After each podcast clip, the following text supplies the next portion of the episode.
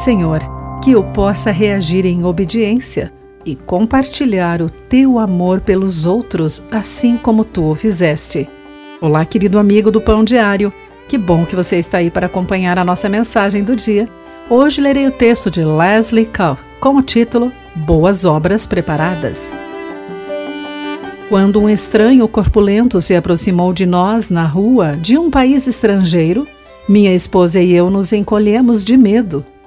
Nosso feriado não estava sendo bom. Haviam gritado conosco, enganado-nos e extorquido várias vezes. Seríamos depenados de novo? Para nossa surpresa, o homem queria apenas nos mostrar onde teríamos a melhor vista da cidade. Depois, ele nos presenteou com uma barra de chocolate, sorriu e foi embora. Aquele gesto simples alegrou o nosso dia e salvou a viagem inteira.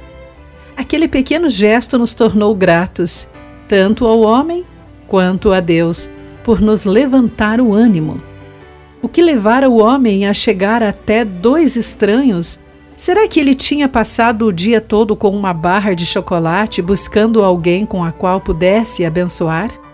É incrível como a ação mais simples pode produzir o maior sorriso e possivelmente levar alguém a Deus.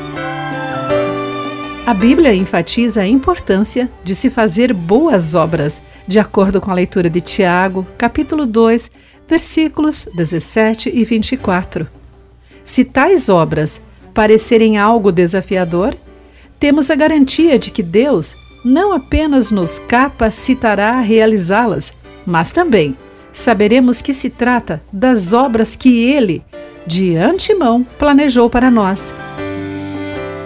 Talvez Deus providencie que esbarremos em alguém que necessite de uma palavra de ânimo hoje, ou nos dê a oportunidade de oferecer ajuda tudo o que temos a fazer é reagir em obediência.